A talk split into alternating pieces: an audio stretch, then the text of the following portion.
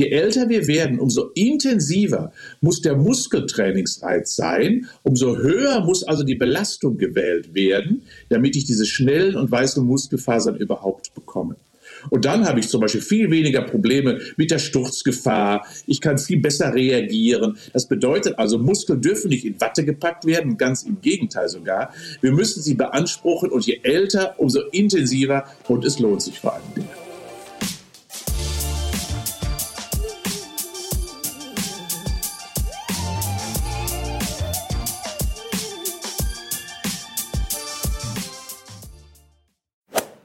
Laufen hält uns jung. Zumindest wird das ja immer behauptet. Aber was ist da eigentlich dran? Wie wirkt sich Laufsport wirklich auf den Alterungsprozess aus? Und bis zu welchem Alter ist Laufen überhaupt noch gesund? Diese Fragen stellen wir uns in dieser Podcast-Folge mit Sportwissenschaftler Professor Dr. Ingo Frohböse. Ingo lehrt an der Sporthochschule Köln und man kennt ihn aus verschiedenen Fernseh- oder Medienauftritten, wie zum Beispiel auf seinem YouTube-Kanal Formel Frohböse oder seinem eigenen Podcast Die wundersame Welt des Sports. Ingo verrät uns, welche Zusammenhänge es zwischen Sport und dem Altern gibt und welche Sportarten uns in welchem Lebensabschnitt körperlich besonders gut tun. Wir erfahren zum Beispiel, warum es sich ab 70 auf jeden Fall lohnt, nochmal die Hanteln in die Hand zu nehmen, ob es ein Marathon-Höchstalter gibt und wieso Laufen gegen Demenz helfen kann. Ich bin Elliot von Achilles Running und wünsche euch jetzt ganz viel Spaß beim Lauschen und Lernen. Hallo Ingo, willkommen hier bei uns. Freut mich, dass du da bist. Wo erwische ich dich denn gerade? Ich bin gerade in Köln, Elliot, und bin bei meinem Verein für Gesundheitssport, ist die größte Gesundheitssporteinrichtung hier in Köln. Und äh, da befinde ich mich immer montags, um mal zu gucken, was gibt so Neues. Mhm, krass. Wir nehmen ja heute, wie du schon gesagt hast, an einem Montag auf. Ähm, wie war denn so dein Wochenende? Warst du da sportlich unterwegs oder ist eher so Entspannung bei dir angesagt? Das interessiert mich mal. Da sagen wir so, Sport und Entspannung gehört bei mir unmittelbar zusammen. Das heißt also, äh, natürlich war ich laufen. Äh, also ich war am Samstag laufen und war gestern auf dem Fahrrad und bin danach ins Fitnessstudio gegangen bei mir an, an der Sporthochschule. Das heißt also, ich mag jeden Tag immer irgendetwas an sportlicher Aktivität. Und wenn ich Entspannung brauche, dann äh, hole ich es mir sie über die körperliche Tätigkeit. okay, also so aktive Regeneration genau. ist bei dir wahrscheinlich. Genau. Okay. Ja, cool. Ähm, ich habe gesehen, du hast ja super viele Bücher geschrieben und bei meiner Recherche habe ich auch gesehen, eins davon heißt Die Gesundheitsformel der Hundertjährigen, sieben Schlüssel für ein langes Leben. Ich dachte, das passt vielleicht ganz gut zu unserem Thema und meine Frage wäre jetzt, ich habe das Buch ja nicht gelesen, ist nur eine Vermutung, ist Sport einer dieser Schlüssel? Ach ja, das wissen wir ja. Letztendlich ist es sogar Training. Es ist mehr als Sport. Ähm, und äh, Sport treiben heißt ja nur, dass viele Menschen irgendetwas tun, relativ ja undiszipliniert auf der einen Seite, wenn ich so die, die ganzen Fußballer auf der Vorwiese im Stadion immer am Sonntag kicken sehe, dann hat das ja wenig eben damit zu tun, dass wirklich zielgerichtet körperlich aktiv sich betrieben wird. Und deswegen meine ich, Sport ist das eine, aber Training ist das, was notwendig ist. Ja, in der Tat. Und äh, gerade wenn man äh, die 100-Jährigen befragt, was ich getan habe, dann äh, treiben die an sich gar keinen Sport. Die sind aber körperlich tätig. Und äh, das, was sie machen, ist zwei grundsätzliche Dinge. Die trainieren natürlich grundsätzlich ihre Muskeln sehr stark. Äh, weil viele von denen machen Gymnastik, viele von denen machen wirklich morgendliche Rituale, äh, die dazu führen, dass ihre Muskulatur so lange wie möglich erhalten bleibt. Und natürlich ist so, dass äh, viele eben sehr viel körperlich deswegen unterwegs sind, weil Auto spielt da oft gar keine Rolle, also motorisierte Dinge gar nicht, sondern die sind immer unterwegs und suchen Bewegungspunkte im Alltag und das natürlich häufig mit dem Rad, zu Fuß, in den Bergen. Also, das ist so die Tätigkeit der Hundertjährigen. Ach, verrückt, okay.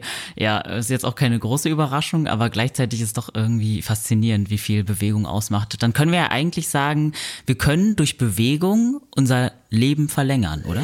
Na, sagen wir so. Also es gibt Studien, die sprechen von acht Jahren ungefähr. Oha. Ähm, das ist das eine. Das heißt also, Langläufer leben länger, in der Regel so acht Jahre. Aber das Entscheidende ist, und jetzt kommt der andere Satz des Spruchs, sie sterben gesünder. Und das ist die eigentliche Botschaft, die da drin steckt. Das heißt, dass die Lebensqualität unheimlich lange erhalten bleibt. Die letzten zwei Jahre sind bei allen blöd, egal ob Läufer, oder Nichtläufer, Sportler oder Nichtsportler. Aber grundsätzlich ist das so, dass wir damit unsere Lebensqualität erhalten. Und äh, wenn man sich zum Beispiel mal die Daten anschaut äh, in der Europäischen Union, ähm, dann sind wir, was Lebensqualität betrifft, relativ schlecht im europäischen Kontext. Bei uns ist nämlich ab dem 60. Lebensjahr nur noch etwa sieben Jahre beschwerdefrei im Schnitt. Das heißt also, so ab, dem, ab 67 kommen die vielfältigen chronischen Beschwerden bei uns in Deutschland dazu. Damit liegen wir auf Platz 19 in Europa. Oh. Äh, bei den anderen, insbesondere skandinavischen Ländern, hat man zehn Jahre mehr. Das heißt, dort kommen die Beschwerdejahre erst so ab Ende 70. Und daran erkennt man schon, ja, wir nutzen viel zu wenig, wie andere Länder, wie in Skandinavien beispielsweise, die körperliche Aktivität als Lebensmittel für unsere Gesundheit. Okay, das war mir gar nicht bewusst, dass Skandinavien da so weit oben ist. Ja, ganz weit oben, weil ja. dort ist natürlich das Natur. Die haben auch ein, ein wunderbares Schulfach zum Beispiel, das heißt Freeluftslief, Freiluftleben. Äh, und daran erkennt man schon, die haben eine ganz andere Beziehung äh, zur körperlichen Aktivität und zur Natur. Beides gehört ja unmittelbar zueinander. Äh, denn beides ist letztendlich ein Lebensmittel für unsere Gesundheit. Und da sind die Skandinavier, weil es wirklich in der Bildung schon den Kindern quasi mitgegeben wird, herausragend. Und bei uns ist Sport immer noch ein Nebenfach. Gerade wird wieder diskutiert darüber, habe ich heute in der Zeitung in Kölner gelesen, wird wieder darüber diskutiert, die Schulnoten abzuschaffen im Bereich der Sport. Einer schreibt von Zwangssport. Also ich glaube, dass wir, solange wir Sport als Nebenfach betrachten, noch viel aufzuholen haben im Sinne dessen, dass wir es nicht richtig nutzen, um Gesundheit zu generieren für unsere Gesellschaft. Hm. Ja, dann sind wir ja hier richtig im Bildungsauftrag unterwegs. Ja, sind wir, sind wir in der Tat. Ja, weißt du, und da, ich bin ja, ich mache ja nichts anderes. Ich versuche ja letztendlich die Menschen darüber zu überzeugen und äh, vor allem auch zu bilden. Und wir müssen einfach sagen, dass äh, körperliche Aktivität, Bewegung und Sport ein Lebenselixier ist. Äh, wo wir sehr früh daran gewöhnt werden mussten, was wir als Lebensmittel deswegen nutzen, weil Wachstumsprozesse, Entwicklungsprozesse, Lernprozesse unmittelbar damit verknüpft sind. Das dürfen wir nicht versemmeln. Mhm, ja.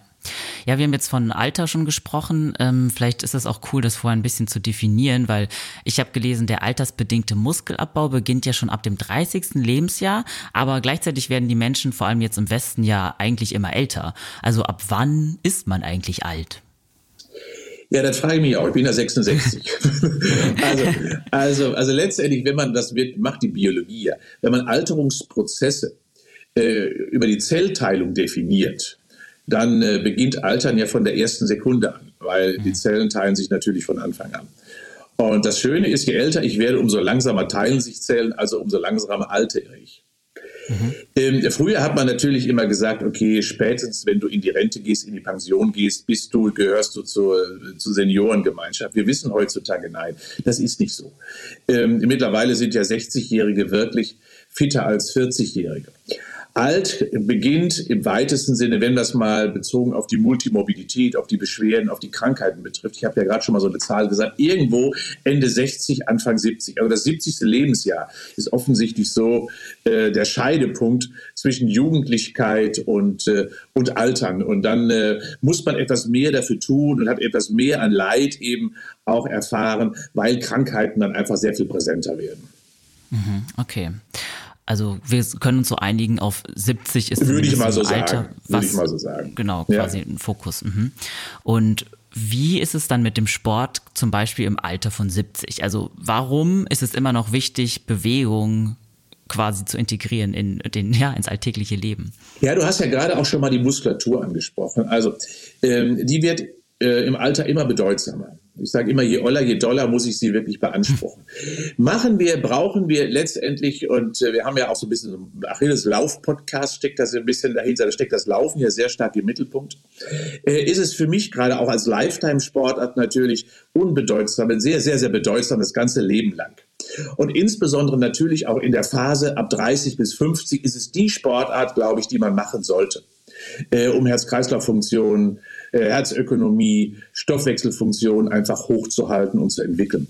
Je älter ich werde, jetzt sind wir bei 70, ja, äh, sind die Herz-Kreislauf-Funktionen gar nicht mehr so bedeutsam, sondern dann wird der Verlust der Muskelmasse viel gravierender, um die Lebensqualität der älteren Menschen hochzuhalten. Wie du richtig sagst, so ab dem 30. Lebensjahr äh, ist es wirklich so, dass Muskelmasse dann zu viel schwindet und Muskelkraft verloren geht. Während letztendlich ich durch regelmäßiges Training, aktiv sein, die Herz-Kreislauf-Funktion immer noch, selbst mein Lungenvolumen immer noch in dem Alter auf einem hohen Niveau haben könnte wenn ich es denn eingesetzt habe. Das heißt also, selbst Sportler verlieren ab dem 70. Lebensjahr Muskelmasse. Wir nennen das die sogenannte Sarkopenie. Verlust des Fleisches heißt das übersetzt. Warum das so passiert, wissen wir noch nicht exakt, aber wir wissen, dass es irgendwo zwischen Nerv und Muskel zu einem Problem kommt. Die Überträger, äh, also die Innovation, die Übertragung auf die Muskulatur funktioniert nicht mehr optimal. Und dann verliert Mann und Frau Muskelmasse. Und das ist eben das Grundproblem, kannst du dir vorstellen. Wenn du als ältere Person äh, keine Muskulatur mehr hast, ein funktionierendes Herz kannst du noch haben, aber das bewegt dich nicht. Deswegen ist es wichtig, dass du Tasche trägst, Freunde besuchst, Kreuzfahrten machst, deinen Alltag nur bewältigst, indem du ausreichend Kraft und Masse deiner Muskulatur hast. Und das heißt also, ja, das Training der Muskulatur ist deswegen so bedeutsam. Deswegen verschiebt sich das ein wenig vom Herz-Kreislauf-Training in den 40er, 50er Jahren hin zu immer mehr Bedeutung des Muskeltrainings ab dem 60er, 70er Jahren.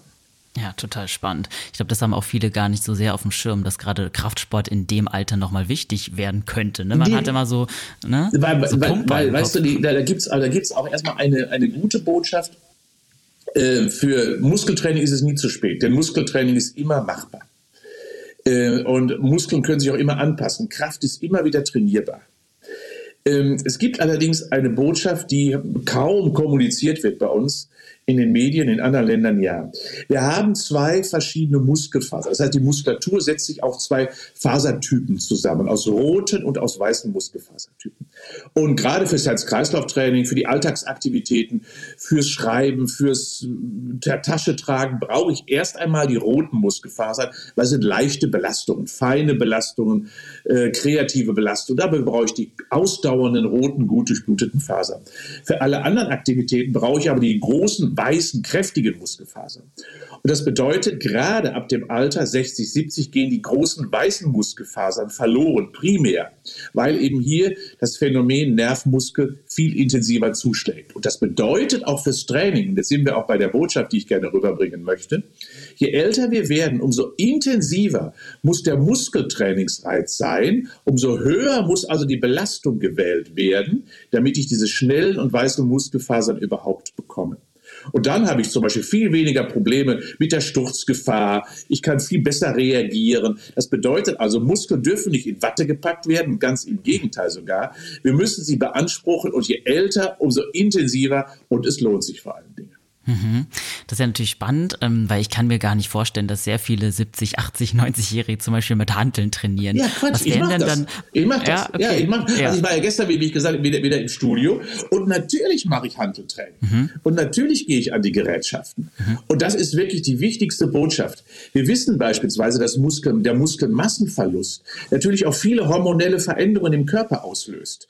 Plötzlich wird die Fettmasse, die ja auch endokrin, also Hormone ausschüttet, aber die Muskulatur wissen wir auch schüttet mittlerweile hormonähnliche Botenstoffe aus, dass sich eben die Körperkomposition verändert und damit plötzlich die Östrogene dominanter werden und für den Mann natürlich erstens problematisch, für die Frauen bezogen auf die Wechseljahre auch problematisch. Ja, Muskelmasse ist eben mehr als Kraft. Es reguliert in den Organismus hinein Stoffwechselorgan, es ist endokrin, es ist hormonähnlich unterwegs. Und das bedeutet letztendlich, wenn ich meinen Körper in Balance halten möchte, heißt das auch für den 70-Jährigen, 40 Prozent Muskelmasse sollte der Mann haben und 30 bis 35 Prozent Muskelmasse sollte die Frau haben, auch mit 70, um ein vernünftiges, ausbalanciertes Verhältnis im Körper zu besitzen. Mhm.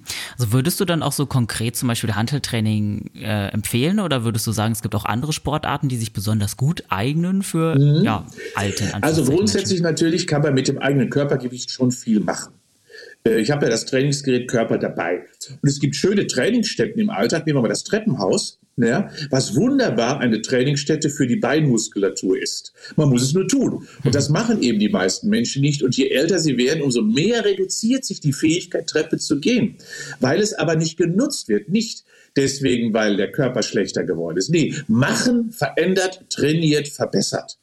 Und dementsprechend, ja, es gibt einige Trainingsstätten im Alltag.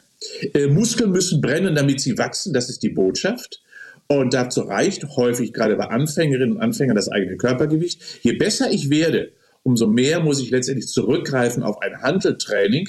Oder mittlerweile muss man gar nicht mit Handel trainieren. Es gibt ja gerade auch, äh, um diesem gerecht zu werden, äh, Sicherheit an Geräten, die geführt werden, wo ich in Gerätschaften setze, die mich total kontrollieren, die sich einstellen auf meine Körpermerkmale und dementsprechend mir auch die Trainingsbelastung vorgeben, entsprechend des Trainings beim letzten Mal. Also Trainingsgeräte haben deswegen den Vorteil, weil sie uns große Sicherheit geben im Training. Und dementsprechend würde ich sagen, muss die die Hantel sein, aber ein Trainingsgerät hilft, Muskeln zu trainieren. Okay, also würdest du auch eigentlich dann empfehlen, dass äh, ältere Menschen auch gerne dann ins Fitnessstudio zum Beispiel gehen und nicht unbedingt nur von zu Hause trainieren? Würde ich mir wünschen, wirklich, das muss ich wirklich sagen. Ähm, natürlich kann man viel zu Hause auch machen. Aber dafür braucht man Kompetenz, dafür braucht man Anleitung, dafür braucht man Erfahrung. Das heißt, richtig so dreidimensional über. Ich höre immer von Stabilisationstraining und Planks und allem drum und dran. Das kann doch kein Anfänger, der macht das doch falsch.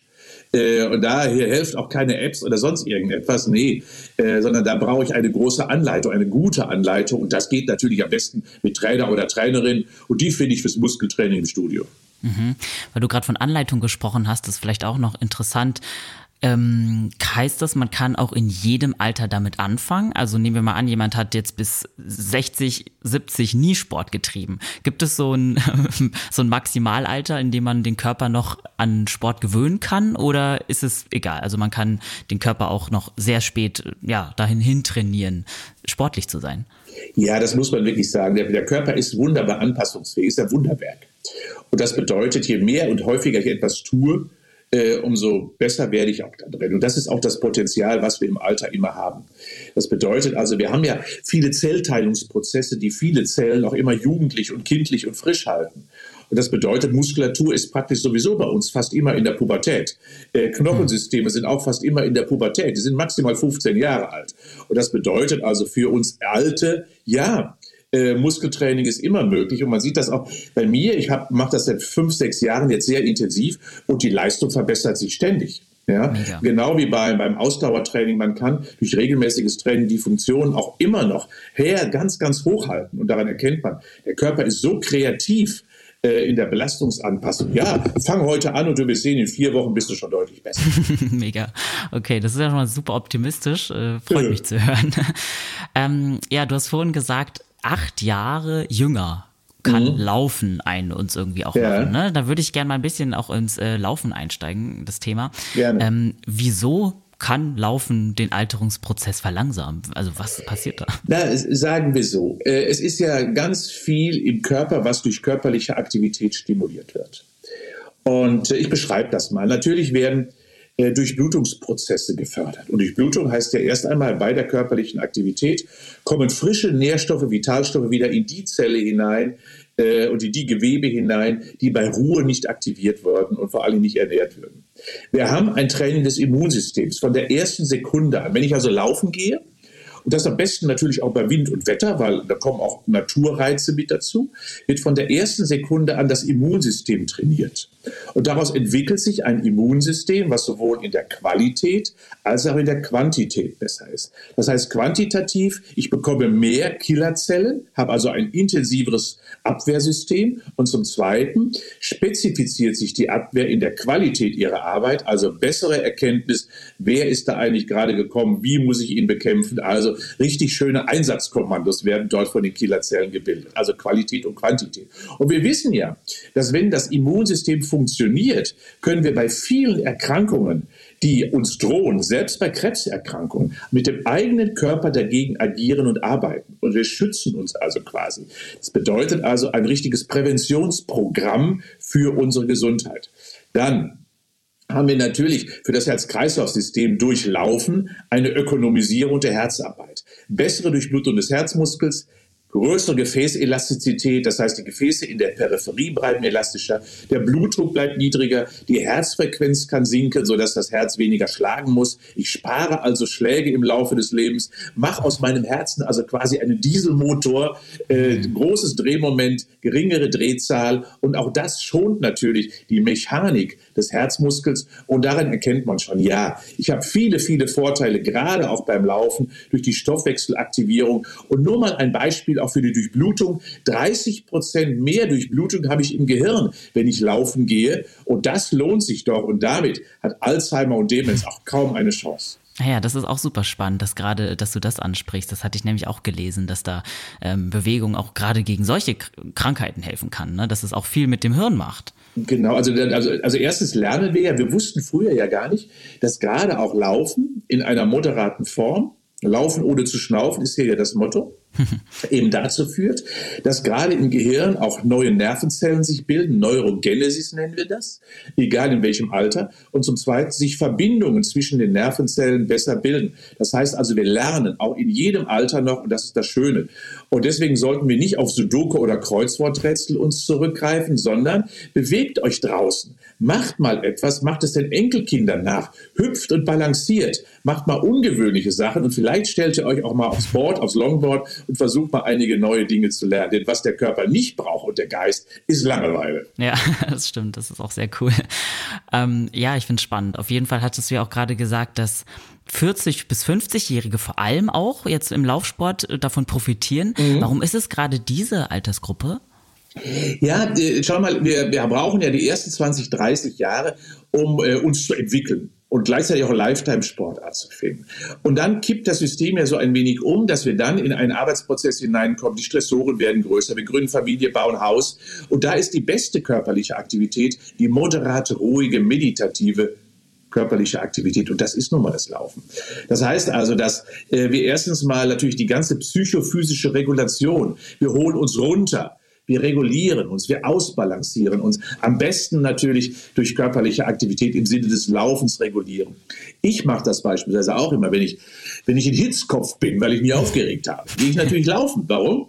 Äh, weil ich dann nicht große Sorge, weil ich dann nicht die großen dunklen Wolken lange festhalten kann, weil 50 Prozent meiner geistigen äh, Kapazität dann für das Laufen benötigt wird. Und dann habe ich nur noch wenig Zeit, mich mit den anderen schlechten Dingen so zu beschäftigen. Wenn ich dann 20 Minuten am Gebüsch vorbeigerannt bin, dann ist alles wieder gut. Und darüber hinaus schaffe ich eben gerade in der Phase, wo das Herz-Kreislauf-System sich beginnen könnte, negativ zu entwickeln, dass Gefäße sich einsteifen durch die langen Sitzzeiten, die wir im Beruf haben beispielsweise, äh, dass die Durchblutung des Herzens versiegt, dass sich möglicherweise atherosklerotische Veränderungen ergeben, ergeben, also Ablagerungen in den Gefäßen ergeben. Und das bekämpfe ich am besten präventiv eben mit gezieltem Herz-Kreislauf-Training. Und da ist die größte Gefahr eben gerade zwischen 40 und 55 Jahren, dass sich das entwickelt. Und hier hilft dementsprechend moderates Ausdauertraining, egal ob ich laufe oder walke oder eben spazieren gehe, immer vom Belastungsniveau abhängig. Mhm. Und Jetzt haben wir ja super viele positive Sachen aufgezählt, aber gibt es da auch vielleicht Risiken? Also wie wirkt sich zum Beispiel Laufen auf die Gelenke oder auf eine geringere Knochendichte im Alter aus? Hat das irgendeinen Effekt darauf, der vielleicht auch nicht so positiv sein kann? Also ich sehe gar keinen Nachteil. Überhaupt, ich sehe überhaupt keinen Nachteil. Ganz im Gegenteil. Sogar die ganzen Dinge, die immer so kolportiert werden und erzählt werden, sind doch in der Regel dadurch entstanden, dass wir unseren Körper entweder nicht ausreichend trainiert genutzt haben oder indem wir ihn so verändert haben, dass negative Entwicklungen sich ergeben. Ähm, Arthrose schadet den, äh, Laufen schadet den Gelenken, stimmt. Es gibt keine einzige Studie, die je belegt hat, dass Arthrosen oder Veränderungen gerade am Kniegelenk durch Laufen möglicherweise provoziert wird. Ganz im Gegenteil sogar. Wir wissen, dass Läufer eine deutlich dickere Knorpelschicht haben als Nichtläufer weil durch die regelmäßige Beanspruchung, sie muss richtig und adäquat sein, nicht zu viel, nicht zu intensiv, baut der Knorpel sich natürlich auch auf. Und dementsprechend das, was nicht passieren darf, ist Gelenke zu schonen. Also schonen heißt in dem Sinne inaktiv zu werden, weil dann trocknet der Knorpel aus, er wird brüchig und verliert vor allen Dingen an Volumen, Dicke und Fläche und das schadet ihm. Also die, die Knochen, die hängen am Tropf der Bewegung. Die Gelenke hängen am Tropf der Bewegung. Auch hier ist Laufen gut. Für die Knochen insbesondere haben wir, wir nennen das ja Stoßbelastung über die Ferse in den Knochen hinein. Das ist genau der richtige Stimulus dafür, dass Knochen sich wieder aufbaut. Wichtig ist natürlich, dass ich es nicht übertreibe. Und da sehe ich leider eben, gerade bei vielen Läufer und Läuferinnen, wenn die parallel einige Dinge falsch machen, wie zum Beispiel das Energiedefizitsyndrom äh, zeigen, viel zu wenig essen also praktisch. Und das in Harmonie dann noch mit hoher Trainingsbelastung sehen wir leider bei vielen Läuferinnen, insbesondere selbst in der Spitze. Ich möchte keine Namen nennen, aber ich glaube, es fällt sofort einigen ein, welches Bild ich damit meine dass das natürlich für den Knochenaufbau deswegen problematisch ist, weil der Körper Stoßbelastung bekommt und zu wenig Nährstoffe und daraus dann natürlich eine Belastung sich generiert, die auch osteoporotische Veränderungen, Ermüdungsbrüche generiert, ist das, glaube ich, klar. Aber das resultiert nicht aus der körperlichen Belastung, sondern aus dem Fehlverhalten insgesamt drumherum. Okay, das ist auf jeden Fall auch schon mal äh, entwarnend. Ähm, würdest du sagen, dass es eine bestimmte, also wenn wir jetzt so ein bisschen ins Lauftraining im Alter einsteigen wollen, dass es eine bestimmte maximale Herzfrequenz zum Beispiel gibt, mit der man unterwegs sein sollte, vielleicht mhm. einmal zwischen 40 und 50 und dann auch vielleicht einmal zwischen 50 und 70 ja. oder so? Es hängt natürlich Elliot, so ein bisschen mit dem Trainingszustand zusammen. Aber äh, grundsätzlich ja. Ähm, ich sehe viele Menschen, die laufen einfach zu schnell. Mhm. Wirklich. Ich laufe ja, wie gesagt, jeden Tag praktisch und ich frage mich immer, warum überholen die mich? Ja, haben die kein Gefühl dafür, was die tun? Nein, die haben kein Gefühl. Die laufen alle so im Black Hole of Intensity sind die unterwegs.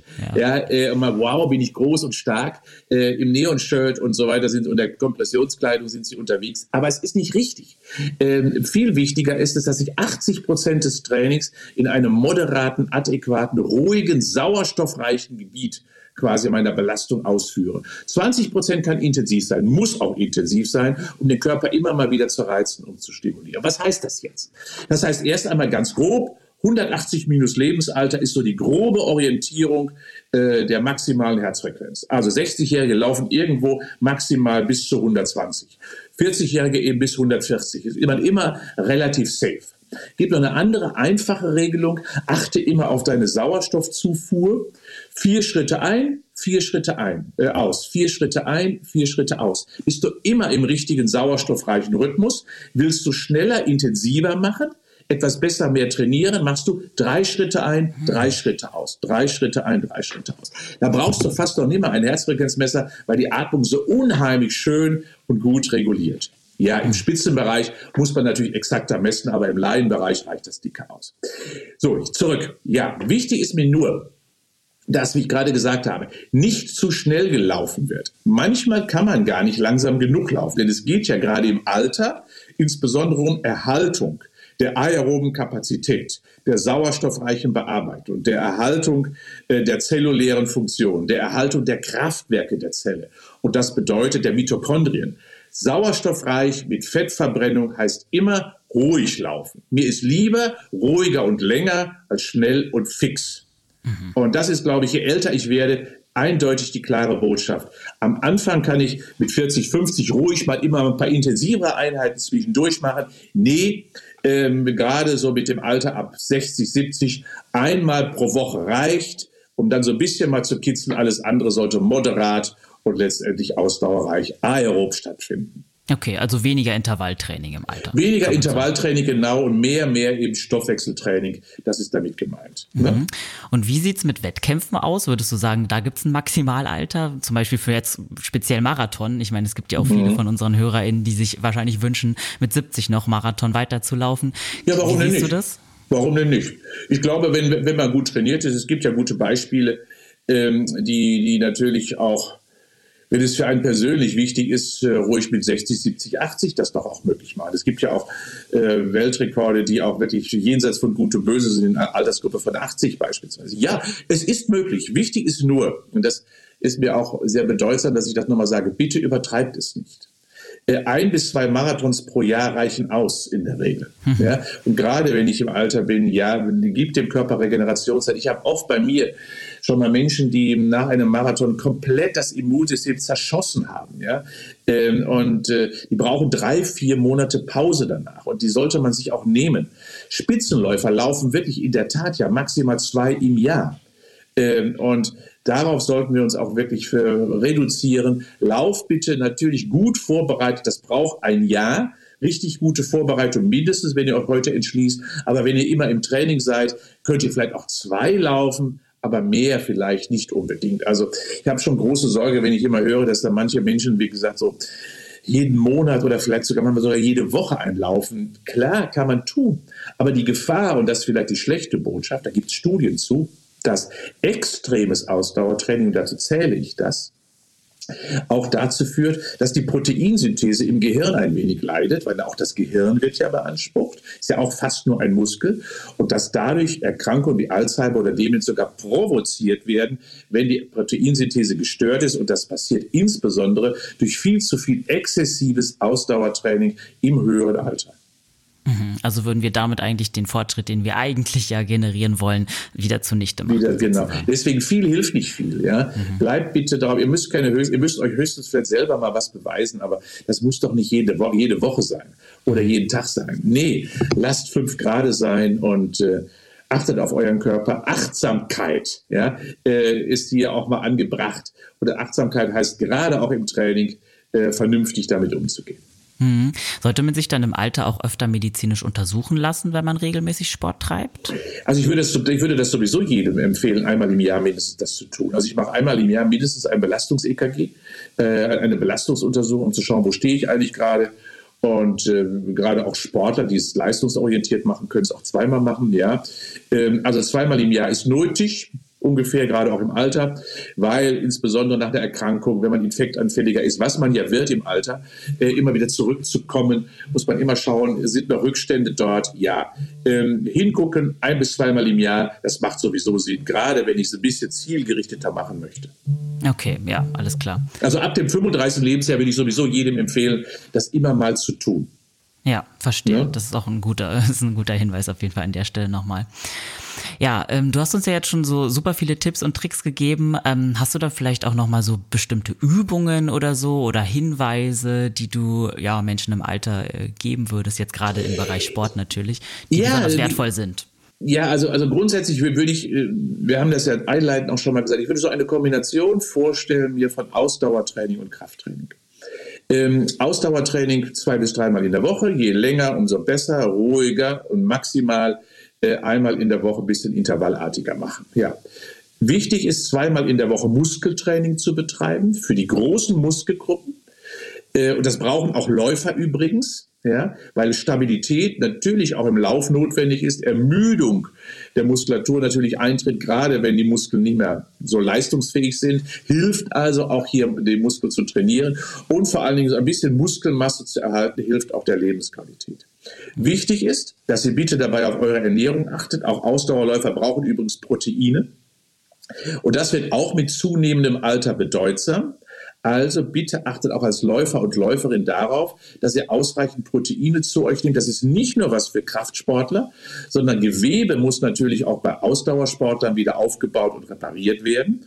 Und ganz grob heißt das ungefähr 1 bis 1,5 Gramm pro Kilogramm Körpergewicht pro Tag sollten Proteine auf den Teller. Und je älter ich werde, umso mehr muss ich darauf achten, weil je älter ich werde, umso mehr muss repariert und restauriert und renoviert werden. Das ist nun mal einfach so. Und da ist der wichtigste Baustoff das Protein.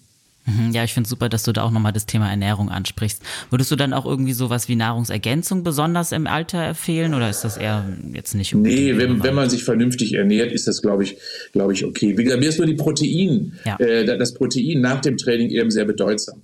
Und wenn ich darauf achte, ich brauche normalerweise außer Vitamin D in den Wintermonaten, ne, brauche ich an sich kaum Substitution von irgendetwas, aber das würde ich natürlich nehmen in den Wintermonaten von Oktober bis März, äh, Vitamin D, aber ansonsten ja, eiweißreich in den Abendstunden nach dem Training, gerade nach Belastungssituationen und vor allen Dingen natürlich immer darauf achten, ja, dass äh, ich Vitalstoff- und Nährstoffmäßig optimal versorge. Da habe ich einen kleinen Geheimtipp, was ich seit 30 Jahren nehme. Äh, meine Frau und ich nehmen immer Weizenkeime, ganz wichtig, Weizenkeime. Es ist die beste Vitalstoffquelle, die es so gibt im Alltag ähm, weil dort alles drin ist, ist ja die Hülle des Korns. Das wird normalerweise weggeschmissen und da steckt so viel Gutes drin, da braucht man keine Nahrungsergänzungsmittel mehr.